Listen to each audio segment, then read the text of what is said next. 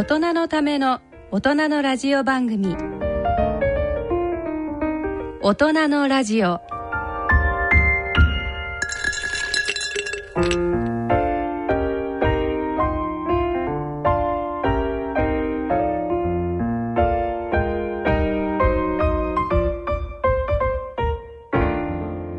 皆さんご機嫌いかがでしょうか？坪田和夫です。えこんばんは。西澤邦弘ですこんばんは久保田恵里です。この時間はご機嫌が人類を救うと題してお送りしています。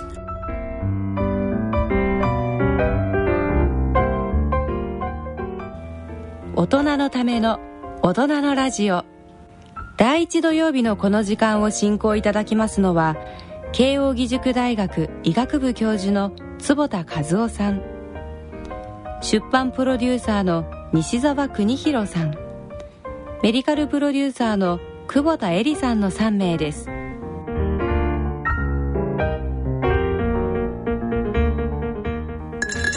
はい。えー、と9月に入って突然東京はなんかずっと曇って秋雨前線大活躍。で、そうそう。なんかあの暑い夏はどこに行っちゃった ちょっとあの暑いのも嫌だけど急に寒くなると寂しいですよね。ねえなんかこれちょうどこうあの稲穂がタワーに実る直前でこんなことになるとどうなるんですかね。ねねねえ中途半端でもまた暖かくなるんじゃないの？そうですね、もうそろそろねなんとかなってほしいですよね。ちょっと長すぎますね、まあそんなこうあのこう、ええ。どんよりした気分の中でまた どんよりしたニュースも多くないですかね。オリンピック問題。オリンピック問題。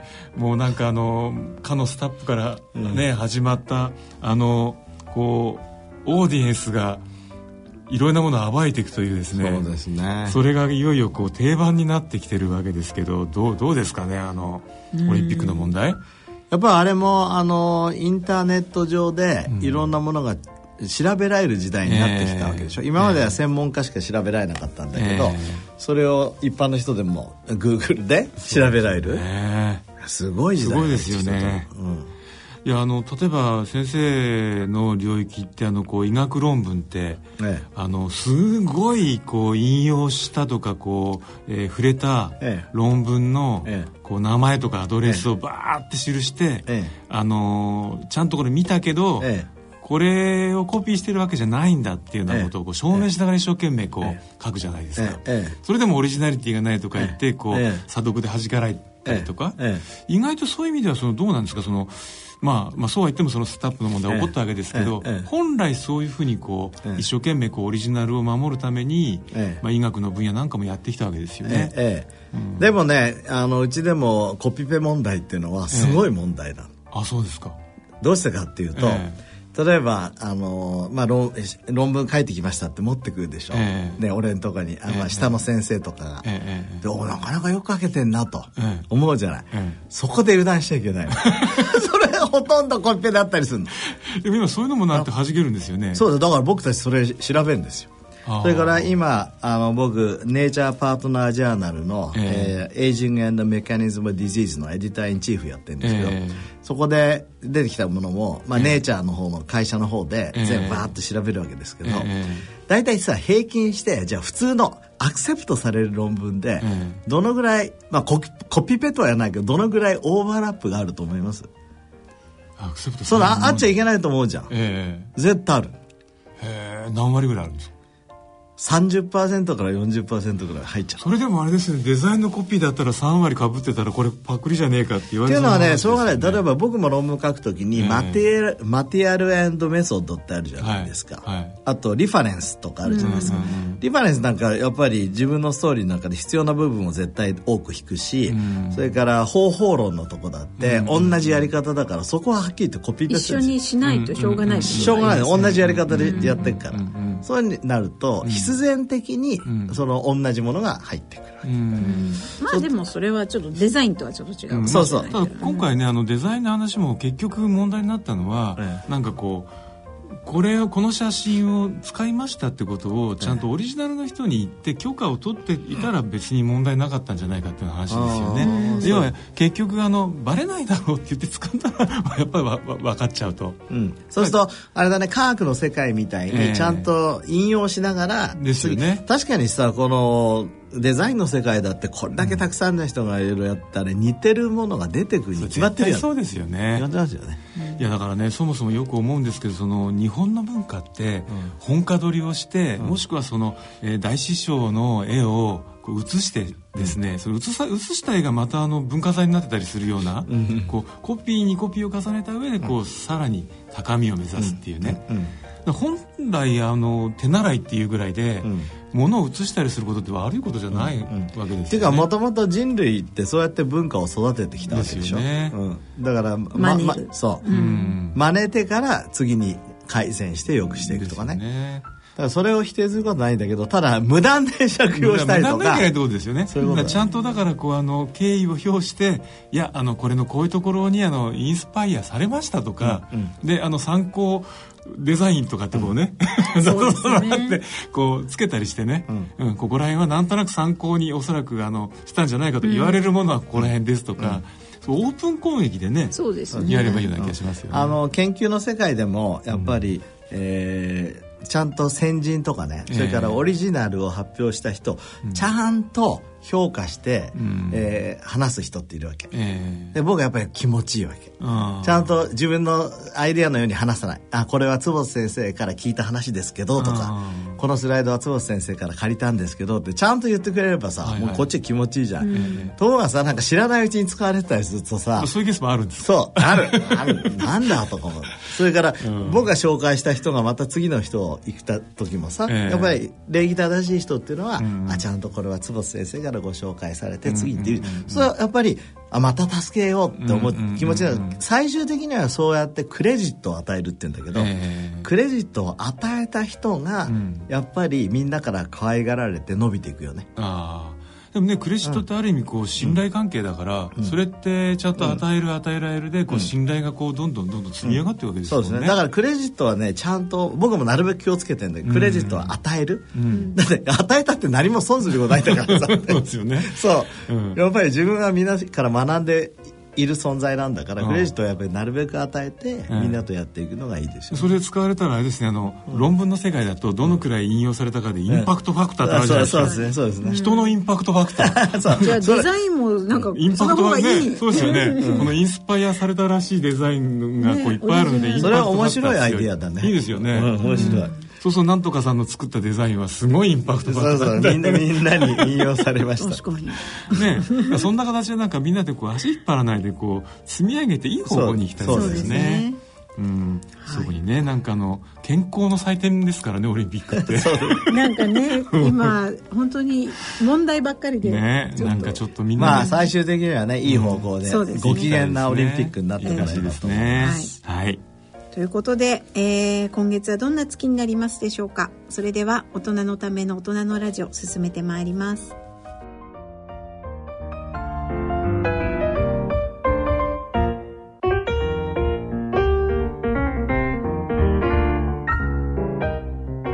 大人のための大人のラジオ。この番組は野村証券ほか各社の提供でお送りします。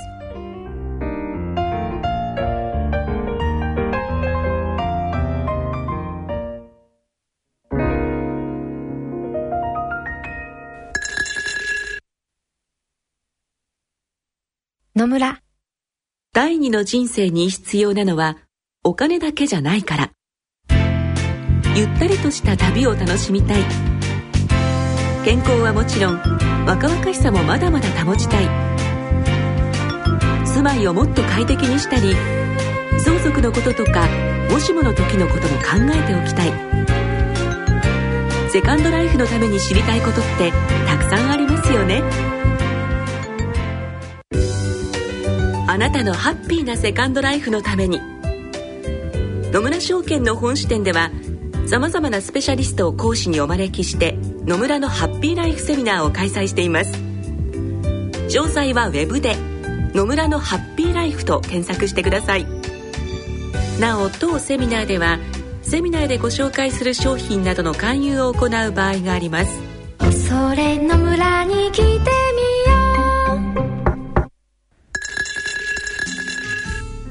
大人のための大人のラジオ健康医学のコーナーですここからのこのコーナーでは坪田和夫さんに医学の話題についてお話しいただきます健康医学のコーナーです。えっ、と今日今晩は最近の医学論文医学学会からと題してお送りします。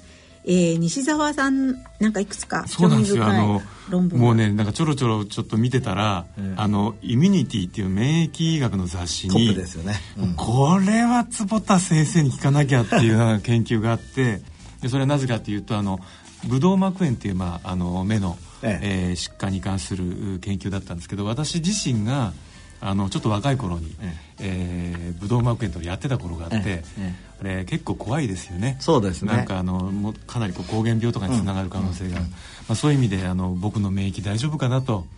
でもその頃どう考えてもすごく腸胃腸の調子調子が悪かったんです。よ、えええでそう思ってたら今回出た研究が腸の中に網膜にすごく関係している T 細胞という、まあ、免疫細胞があってこれがどうもそのブドウ膜炎という目の病気の発症に関わってるらしいと。えそう。やっぱりなんだお腹の中って目まで関わってんじゃないかと。そうなんですよ。これ、ええ目と全身をまあつなげるすごく面白い論文でね、えあのまず視聴者の皆さんにブドウ膜炎っつってもなんだかよくわからないよね。そうですね。これなんでブドウ膜炎かっていうと、はい。これ恐ろしい話なんだけど、ええ。目あるでしょ、はい白いでしょ目、ええ。あれ剥くとええ。ブドウが出てくる。ブドウのように。うん、黒い。はいというのはな中って黒くなってて、うん。うんうんまるでブドウみたいに見えるんですよ。巨峰のような、そう。で日本では ブドウブドウ膜炎って言うんだけど、うんブドウっていうブドウ。ブドウのようだからブドウ膜って言って、ええそこをブドウ膜って目の中の黒いところを呼んでるのね、だからブドウ膜炎って言って、うんあの英語ではまあウベアって言うんだけどね、うん。でここの、えー、と網膜の部分とか目の中の部分に炎症を起こす自己免疫疾患、はい。ね、自分の体の中の免疫がなぜか目を攻撃してしまう。これはブドウ膜炎と言って、理由が分かってるのが大体、えー、50%から、まあ、30%。うん。分かんないものがほとんどなんですよ。うん。で理由が分かるもんではねあの聞いたことあるかもしれませんけどベーチェット病とか、あはい。はい。これベーチェット病だから見に来てますねとか、ええ。サルコイドーシスとかはい。あるんだけど分からないものも多い。そうですようん。ね、でもどちらにしろじゃあどうして、まあ、西澤さんもそういう経験があるって話だけど、ええ。どうして突然自分の目のえタンパク質目をうん。自分の体の免疫がやっつけるようになったのか分かんなかった。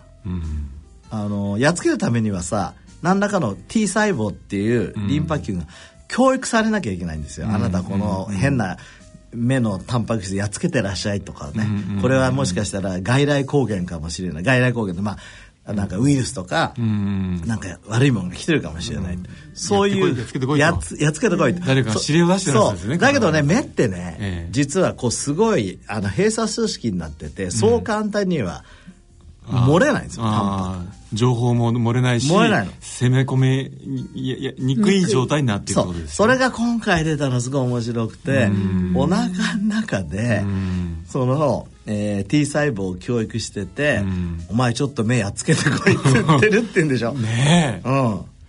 いやあのー口頭向けの話かもしれないんですけど、ええ。そんなに大量飲酒をしたことなかったええ。自分が、ええ。その時期ぐらいから非常にあのむちゃくちゃにお酒を飲むようになったんです、えええでおそらく相当胃腸も怒ってたんだと思うんですけど、えええであの結構こうアルコールっていえばあの下剤みたいなもんだからあのこう大切な粘膜とかどんどん削ぎ落としちゃうじゃないですか、え相当やっぱお腹の中の免疫系が何が何だかわからない状態になってたんじゃないかっていう気がしないでもないんですけど、まあそういうね ええ。腸との脳のあ目の関係とか漠然と思われたものがええ。ちゃんと関係あると、それもマイクロバイオームだから腸内細菌と関係そうですよね。で最近だってこれ抗生物質でなくしちゃうとそういうことが起きなくなっちゃうわけだから、これはねすごい面白いとますよ、ね彼もこれ最後のところに論文書いてあるけど、まあ、目今回は目で出したけどもしかしたら他の自己免疫疾患ね、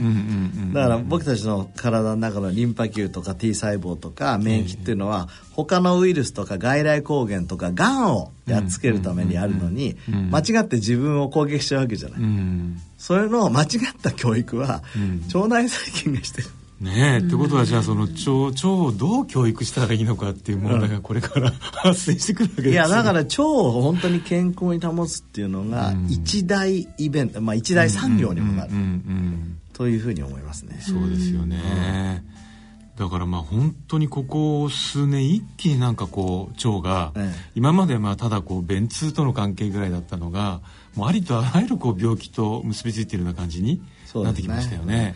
あの僕が一番興味持ってるドライアイっていうのは、えーまあ、涙腺って涙の線が働く中になるんですけど、それでやっぱりシェーグレン症候群って言って自己免疫疾患で、え涙腺涙の線を自分の免疫が壊していっちゃうやつがあるわけ、それもね僕たちねやりたいと思ってるのがえあでもしかしたらその腸も関係するかもしれない。うんやっぱり外来でややってるとあの話を聞いてると、西澤さんみたいにたまにね、え腸の調子が悪いっていう人いるんですよ、で面白いことに、うん。あのラクトフェリンってあるじゃない。はいはい。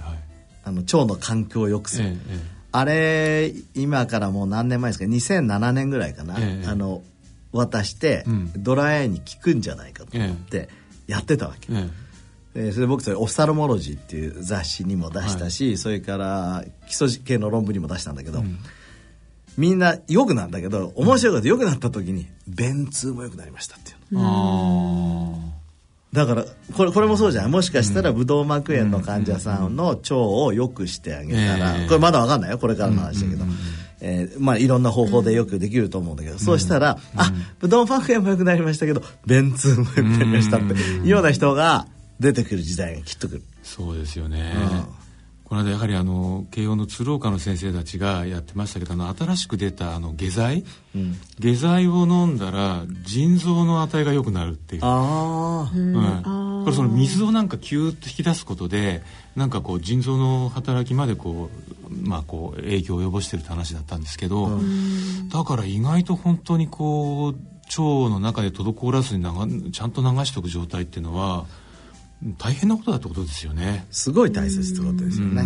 ねでも確かにあのドライアイとアルコールの関係で言えば、こう飲みすぎた明くる日って目がこうしばしばしてあ確かに起きにくいっていうのありますよね。うん。であれはなんかこう体がこう何活性酸素の影響なんじゃないかとかやっぱりドライにだだなってるんじゃないかとか思ってたけどそういうところもあるかもしれないです、ね。あアルコールや。アルコール。が腸内細菌とアルコールね、うん。それは面白いテーマかもしれないけどいやでも絶対に下剤ですからね、ん。いや確かに僕もそのブドウ膜炎になる時に少しずつ少しずつね朝起きた時にチカチカチカチカ太陽がしてきて、ええついになんかズキズキして目が開かなくなったんですよ。行ったらもうダメこれすぐステロイド刺さないとああ。の緑内障にもう方に行ってるって言われてそれであれですか普通そのぐらいひどいと再発することが多いんだけど、ええ再発しなかった。しました。あやっぱ23回しましたね。それは大学生の間に？いやもう社会人になったばっかの時ですね。さすがに社会人あの学生の時って貧乏だったんであの正体をなくすまでた飲むほどお金がなかったんですよもうねやっぱまあ人はでもある時こうそういうとここう行き地を越えてですね。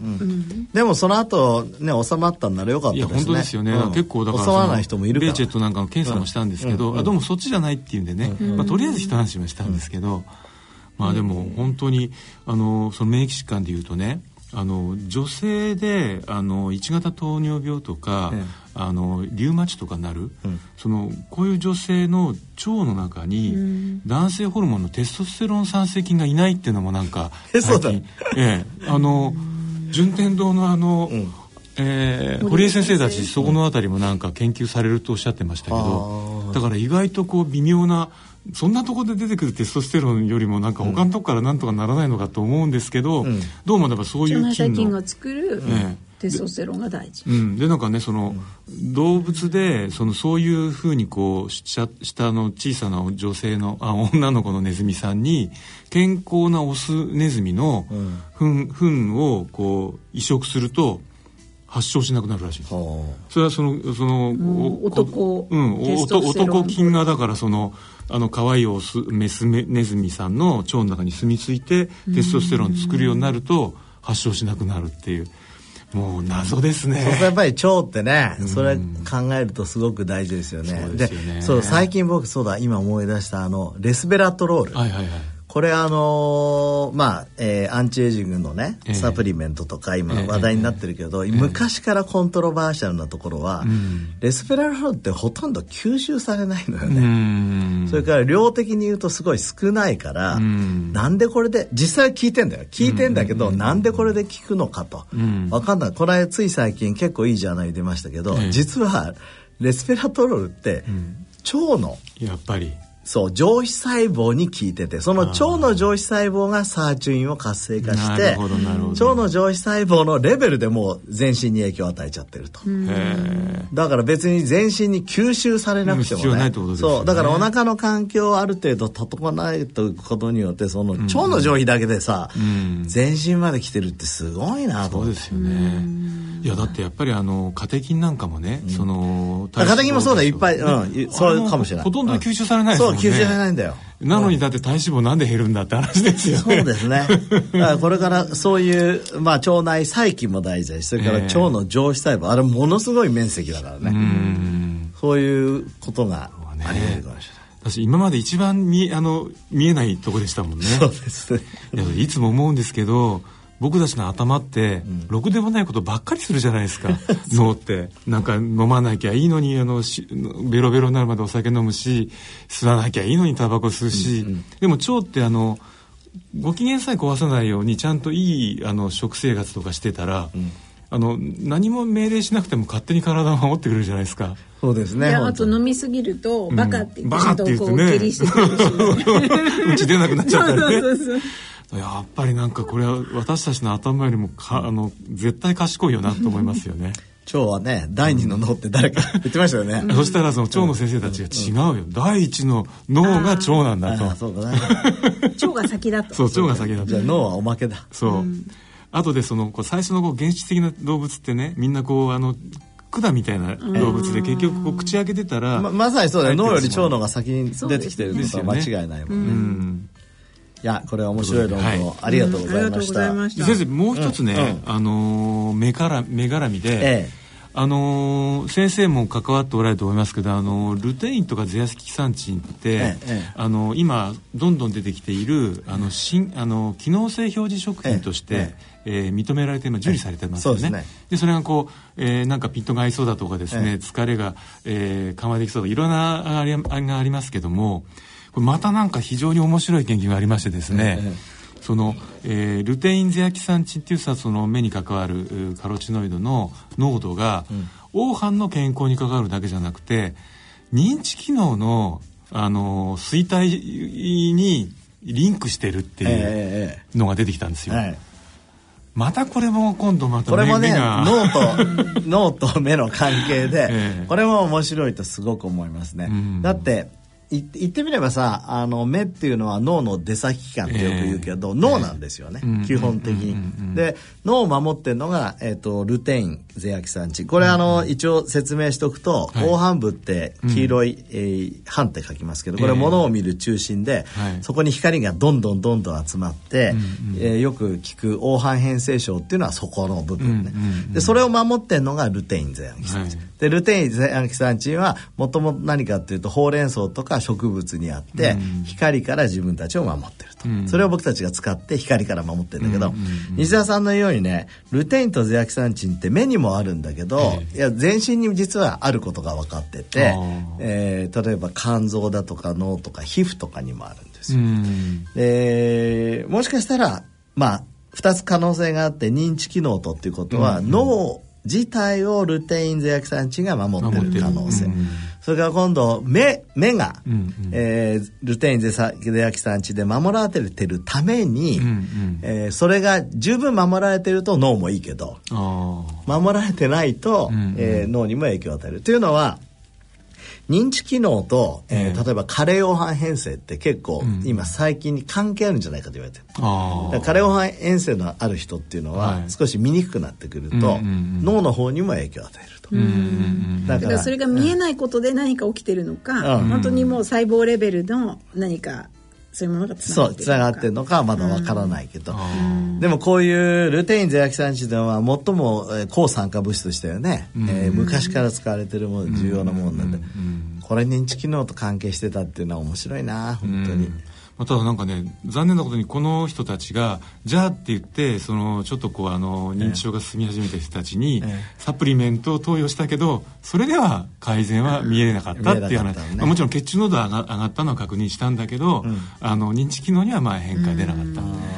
まあ、でもそれってあの例えばビタミン D なんかもねもう明らかに今欠乏状態にあったらいろいろな病気が起こることがもうほぼ証明されてますけどでもサプリメントを取ったからじゃあそれが予防できるかっていうのはまだ証明されてっていうかね、ね、あの それ大変ですよ。だって だって目目はねルテインゼアキサンチンがあってもうすごい防傷があるんだけど、えー、この間十数億円かけた、えーあの、エーレッズ2っていうね、ええ、大体4500人ぐらいを入れたアメリカの大規模医学教さがあったんですよ。目に関する。そう、目に関。それでもルテインの効果は、その primary endpoint では証明できなかった。できなかったんですよ。その摂取することによって摂取することによって、こんだけエビデンスがあるのに。しかもちゃんとがあの、うん、アメリカその眼科のその団体がちゃんとこうそうフォーマットまで決めてますよね。決めてますだからいやあの、まあ、サブ解析では効果があったんで一応ルテインが今度推奨されることにはなったんだけど、だから、かその observation でこうこれがいいっていうのとルテインの介入試験っていうんだけど、それで証明するのはまたね、ま、た別の次元。ですね。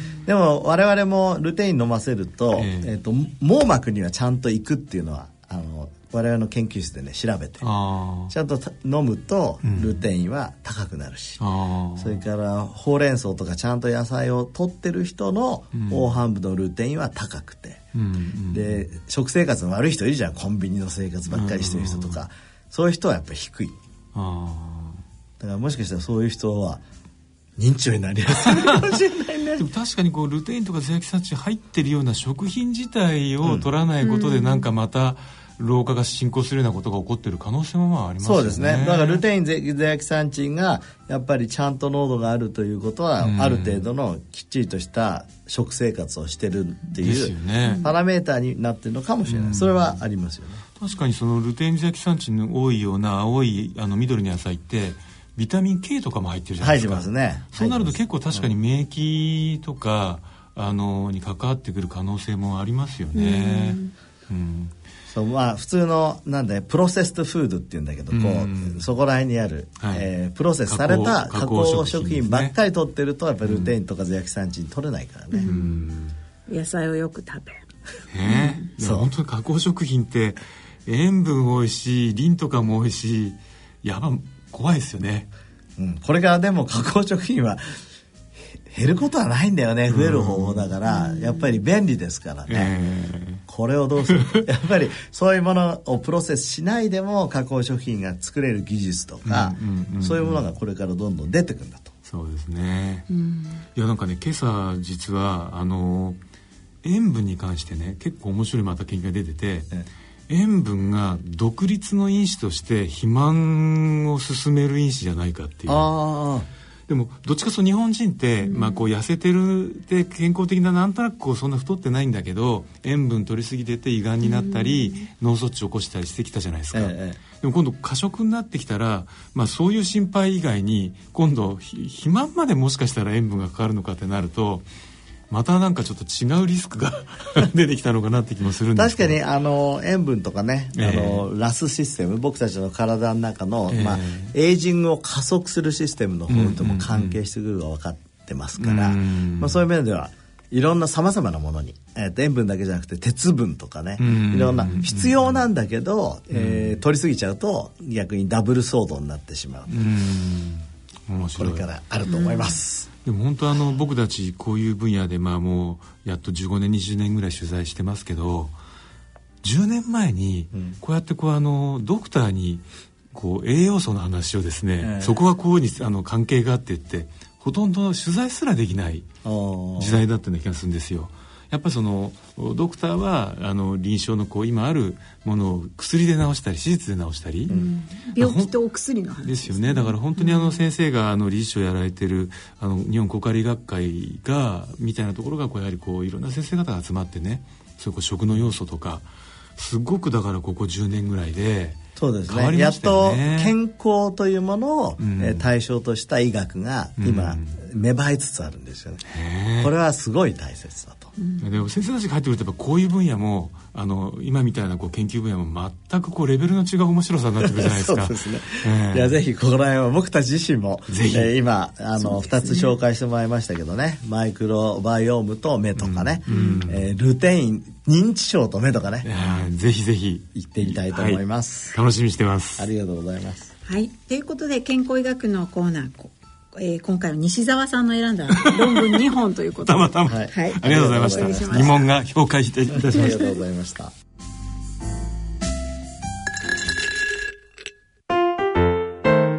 大人のための大人のラジオ。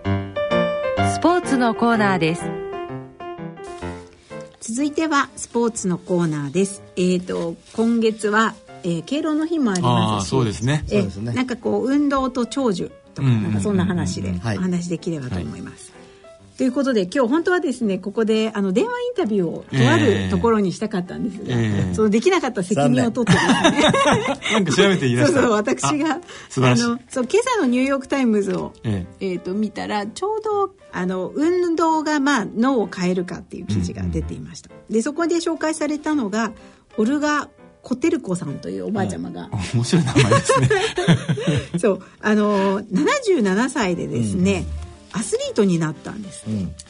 で77歳からなった。でそれまでは普通のおばあちゃま、アスリートっていうからには本当にアスリートってことですよね。そう。ですごい、えーとね、いろんな競技でメダルを取ったりとかしていて、へえーなんかすごく、まあ、長寿ですごい活躍しているおばあちゃんとして有名だったらしいんですけれども、そうでその方は、えー、と去年95歳で亡くなっちゃったんですけれども、たまたま93歳の時にですね、イリノイ大学に行って、自分のこう頭の、その脳を、まあえー、とファンクショナル MRI かなんかでこう見てもらった、検査をしたと。えでそうしたら、えーとまあ、93歳の普通の人のあ普通っていうかおばあさんの脳にしては、その大脳皮質がすごく、えー、とダメージが少なくて、まあ、そこはすごいこういろんな神経のコミュニケーションをしているところなんですけど、そういうところのダメージが少なくて、あとまあ海馬が普通の人より大きかったと。で,、まあ、でもその77歳で運動を始めるより前の,、まあその脳画像があるわけではないので、それが結果なのか、まあ、たまたまなのかもともとそういう人だったのかっていうのはよくわかんないんだけど。まあなんかこう運動してるといいのかもねみたいなところから、まあ今までのこう運動と脳の関係をこう振り返るような記事が載ってたんですけれども、確かにね、まあ、運動が脳を良くするっていうのはもう今基本の基本になってますよね。そうですよね、うん。なんかそれが一番確かな方法だっていう感じもしないでもないですよね。だから運動は体にいいっていうけど、まあ、もっとそれより脳にいい。とそうですね。であとなんかこう薬としての運動みたいな。そう。なんかそういう考え方もあ提唱されてる。ードラッグスポーツ。そう。なんか違う。違うような気がする今あのほら海馬大きくなったったけど確かにあの脳の大きさ CT かなんかで調べた研究だと思う。10人ぐらいですけど人の研究で、えー運動するとね、ん。海馬が大きくなると、はい。これ実際にあの人で調べられてますから。あの平均確か70歳ぐらいの方々でちゃんと1年だか2年運動したらそう。海馬大きくなったと。だと、いうことなんでこれはまあ多分正しい方向ですよね。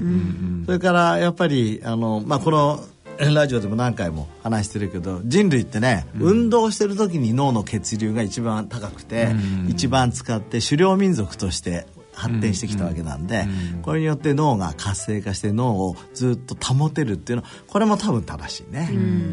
ねあとだからこのおばあちゃまが77歳からアスリートになったっていう。で面白い研究があっていや今運動してない人私運動してないからもうダメっていう人にあの朗報なんだけど、やってない人がやった時の効果があるってああー研究が出てきてるから。なるほどなるほど。で今までやってなかったこう神経がつながりだしたりとかそうそうやってなかった人がやることによって新しい体験になるから。だから運動を今までずっとしてきた人は、まあ、それはそれで健康だけど やってきた人がさ77歳でやったけんあの運動って76歳とそう変わるわけじゃないじゃないですか。あまあ、ゼロが1になるその強度が。そう,、そうだから突然始めるって、まあ、もちろん気をつけて始めた方がいいけど、やってない人ほどチャンスですそうですよね。だから、まあ、ら超肥満の人が痩せるとすごく痩せるけど そこそこの人が痩せてもあんまり体重減らないですもんね。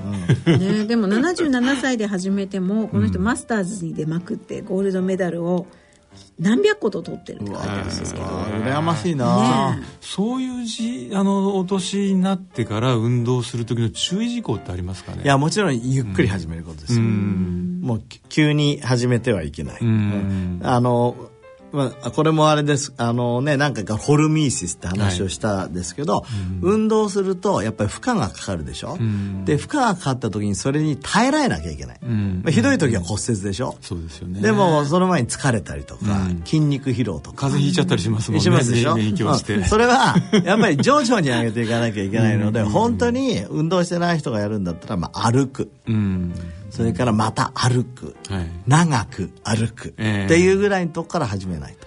この間あの12か月前ですか？あの福岡大の田中先生が、ええあの電話でね、ええ。お話ししましたけど歩くだけでも先生のねお話伺ってたらもうそんな効果まで得られるのか そうですよ。後ろ向きに歩くと。後ろ向きに歩くだけでも素晴らしいみたいな。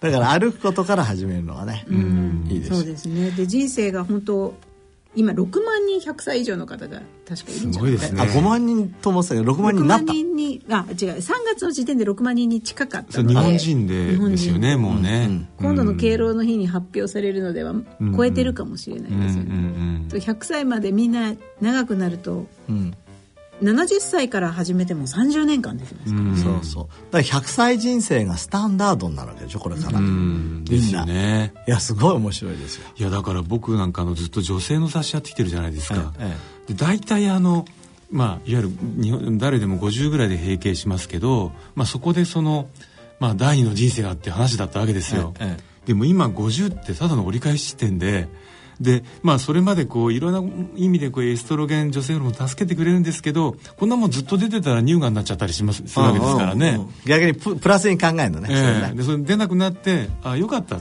生成したと、うん。でそこから逆に言うとでも今度その助けがなくなるからプラスをして運動する、もしくはあの食事を気をつけるとか、なんか確かにそっちの方がこう楽しい人生がねあのまあ毎月こうあの月経も来ないしあのすがすがしく生きられるんじゃないかという。人生の楽しいピークは 後半にあると、実はね。ね。でそういう考え方でしょ。だってその前までは、あのみんなこうあの次世代をあの生み育てたりしなきゃいけないわけじゃないですか。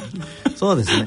いや、確かに、あの、今までは働いたら、えっ、と、定年になってね、えで、まあ、人生60歳ぐらいだったらそのまま死んじゃうわけだけど、え今、60歳になって、まあ、お金もできて、友達のネットワークもできて、むちゃくちゃ若いですよね。ね、その時に体がついてこないとこないじゃん。うん。だから新しいやっぱり時代がやってきたと思いでますすよ。よね。だからそう考えると本当にこのあの今のね久保田さんご紹介してくださったごご高齢で運動を始めた方じゃないですけど、運動の意味も全然変わってきますよね。そうですね。うん。だなんとなくその。えー頂点にオリンピックがあるのが運動ではなくて全然違ったところにこうハッピーがある運動っていうかね。だからこれからあのスポーツ庁がね発足しますけど、スポーツ庁の方にはぜひ、まあ、もちろんメダルもいっぱい取ってほしいけど、ええ。日本人をやっぱりみんな運動させる、うんうん運動してもらう？そういうような環境、やっぱり日本もうちょっとさジョギングコースを作ったりとかさ、そうですよね。サイクリングコースを作ったりとか、うん。やっぱりそういうなんかキャンペーンとかね、うんそれからうん通勤ラッシュもさ通勤だってさ、あれも例えば通勤イコール運動ですとかさ、そういうエデュケーションをそうですよね。すればさ、通勤だって楽しいじゃない、うん。ね、どのくらいのは G がかかってるかとかね。そうそうそうそう出たりして何キロカロリー消費そうそう。1時間の通勤もし立っていたら、WHO の勧める運動量に匹敵しますとかなんかそれ計算してみるとかね。ね。皆さんつま先立ちしましょう。うん。でも本当あのアメリカって例えばその食品業界もそうなんですけど自分たちでその研究団体作って、例えばこのサプリメントを心臓病の人が飲飲み続けたら10年後に心臓病にかかる医療費がこれだけ減るっていうような、ちゃんとこうあの経済的なこうあの効果の推定推測をしてでそれをもってこう一生懸命こう国にロビー活動するわけですよね、でも日本ってあんまりそういうことしないじゃないですか。まあ、なかなかまだエビデンスもないからでしょうけど、でもこれから出ますよ。さっきあの今日のねルテインの話ありましたよはいはいはいねあれなんかはですね、えー、実はカレオハン編成っていうと,、えー、と失明するんだけど、えールテインなどの A 列サプリっていうんですが、ええ。取ると、ええ。ー、大体30%ぐらいの人の失明が下がって、うんうん。で数十億円か億ドルかな。なんかこうやっぱり、えー医療費が削減されます。そういうアプローチ実際してるの。それ論文も出てるし、ん。パブリックコメントも出てるし、西田さんの言う通りなんですよそそうそういうふうに言えばねみんな研究費もつくし、そうですよね、なんかもっと税金そういう方に使ってほしいんですよね。本当はね。いやでもこれから多分、あのー今までの病気だけに対する研究費じゃなくて、ええ。健康とかね、うん。こうエイジングに対する研究費もこれから出てくるんじゃない、A メントに期待してんだけど。うん。本当ね。そうですねあの今先生が理事長や、あのされている日本高加齢学会が発足した15年前に、えあの水島豊先生とはい。いう先生が理事長の時代があったんですけれども、あの水島先生って以前参議院議員そうですね。もされていた先生でで記者会見の時にこの抗加齢医学っていうものが社会に与えるインパクトは何ですかって記者さんに聞かれて、何のそこでデータがあるわけじゃないんですけれども、こうみんなが健康で長生きすれば、医療費は今の3分の2になりますってこう断言されててそれがこうジャパンタイムズにこう 載ったっていうことがあったんですけどあの辺りのねなんかすごいこのぐらいって考えられたのが今ちょうど先生がおっしゃってた数字と30%ぐらい削減される。一緒だなと思って聞いてたんですけど。確かにね、うん。だそれだけでも大きいですよ。大きいですよね。30%下がったら本当に。いや大きいですよ。うん。だからこれからまあエイジング社会にどんどんどんどんなっていくわけだから、そこの部分を医療費を下げるためには大事だし、運動イズメディスンっていうのはうんうん。これから重要、そうですね。ただどうどうやったらみんなをさせることができるかってこれまたモチベーションの課題で。そうですね。そうなの。いやだからそうあのちょっと話がずれちゃうかもしれないんですけど今こうあのこの女性のこご高齢の方の運動の話じゃないですか。この間あのたまたまニュースになってましたけどあの若いアスリートで特に女性であの例えば長距離みたいなあの競技とかフィギュアとかああいう競技で非常にこう痩せてて、えーつまりこうへもうあの生理が止まってしまう、なるともちろん女性ホルモンがなくなるから骨が弱くなって骨折が起こる、結構な割合でいるっていうのがありましたけど、だから逆に今度運動がそういうあのこう事態を招いちゃうってことはやっぱとても問題がありますよ。ね。折れそうだもんだって。ですよね。どう見たって？腰さうん。これ L3 と L4 とか潰れたのは、うん。やっぱり運動のやりすぎで、ん。マラソンやりすぎなんのね、ん。で気づかないわけ。一生懸命やってこれは体にいいと信じてやってて、うん。で多分みんなそうやってマラソンしてる人たちもね、ん。自分が壊れるとは思ってない。そうですよね。絶対体にいいとか思いながらやってんだけど、ん。ダメですねやっぱやりすぎは。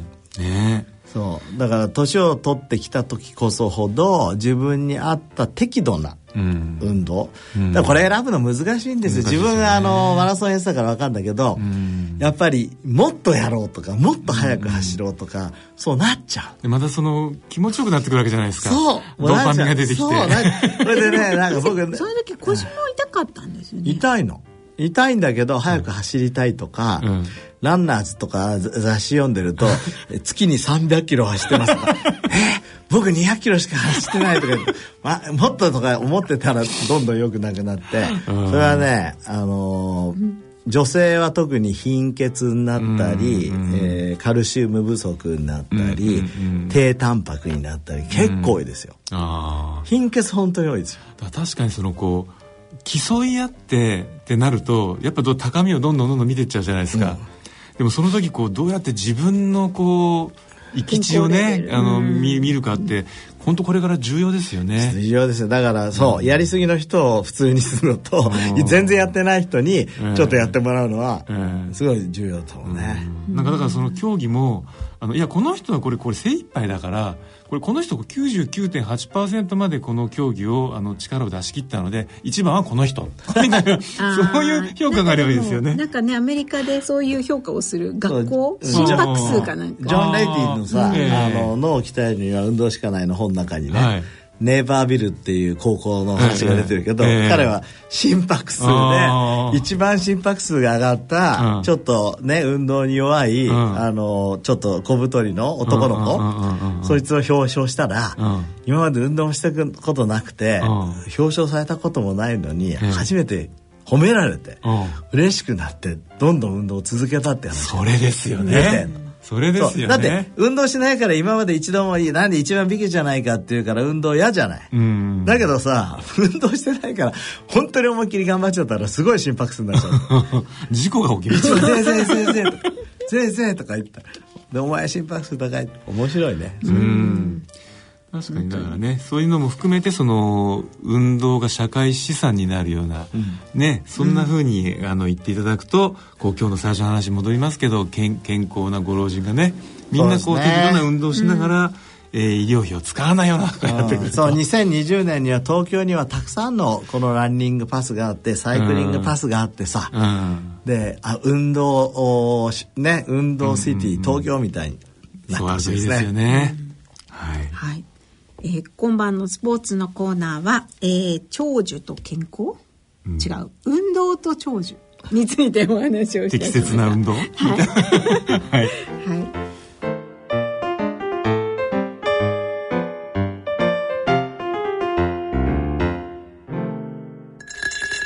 野村、ちょっと気になるお金の話。今回は少子高齢化です。お母さん、新聞読んでるけどすごい記事があるよ。何ですか？内閣府の平成26年版高齢社会白書によると、50年前には日本ではおよそ10人で1人のお年寄りを支えていたけど、2015年には何人で1人のお年寄りを支えていると思う？7人くらい？とんでもない。なんと2.3人。2060年になると1.3人という予測だ。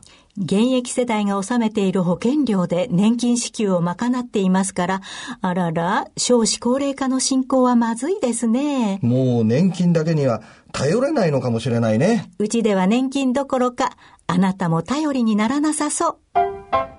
お金に関するご相談は、お近くの野村証券へどうぞ。それの村に来てみよ大人のための大人のラジオは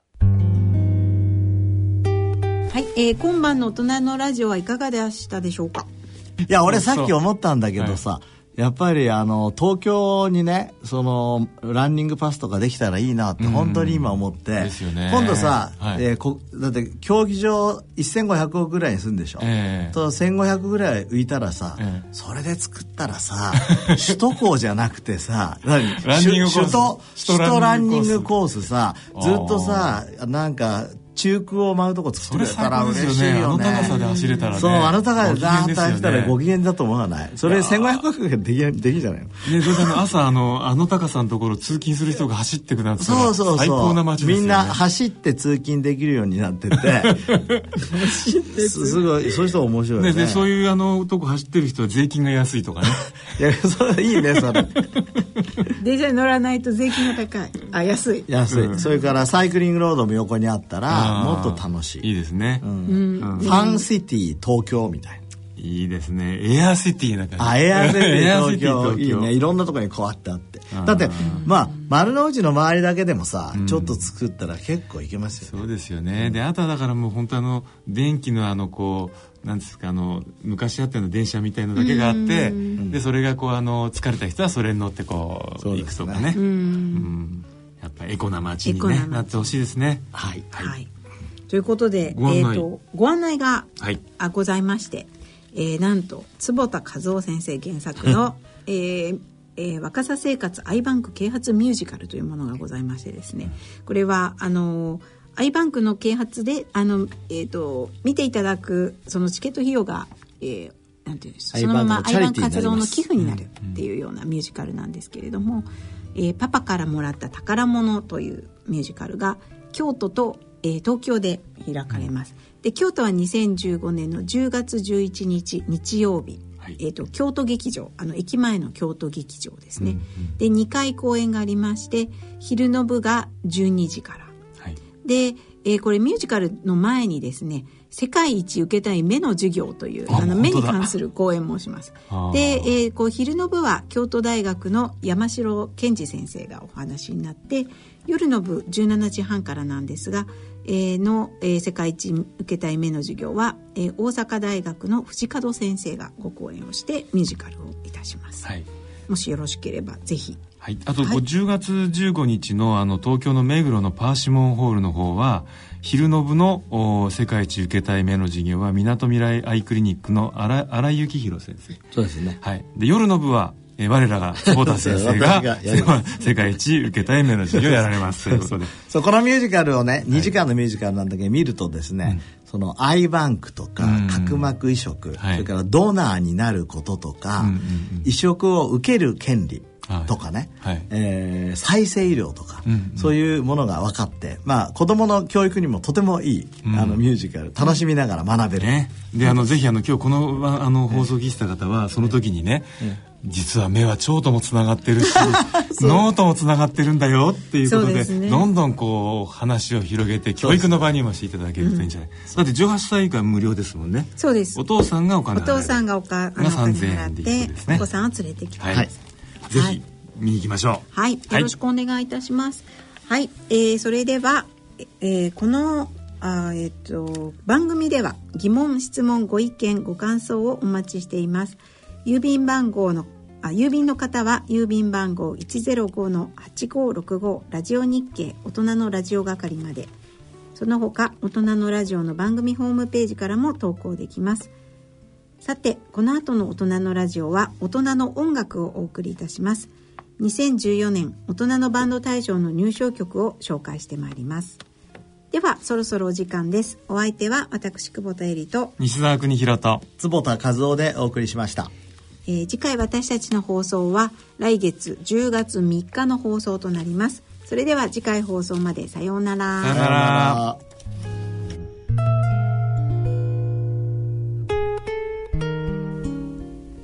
大人のための大人のラジオこの番組は野村証券ほか各社の提供でお送りしました。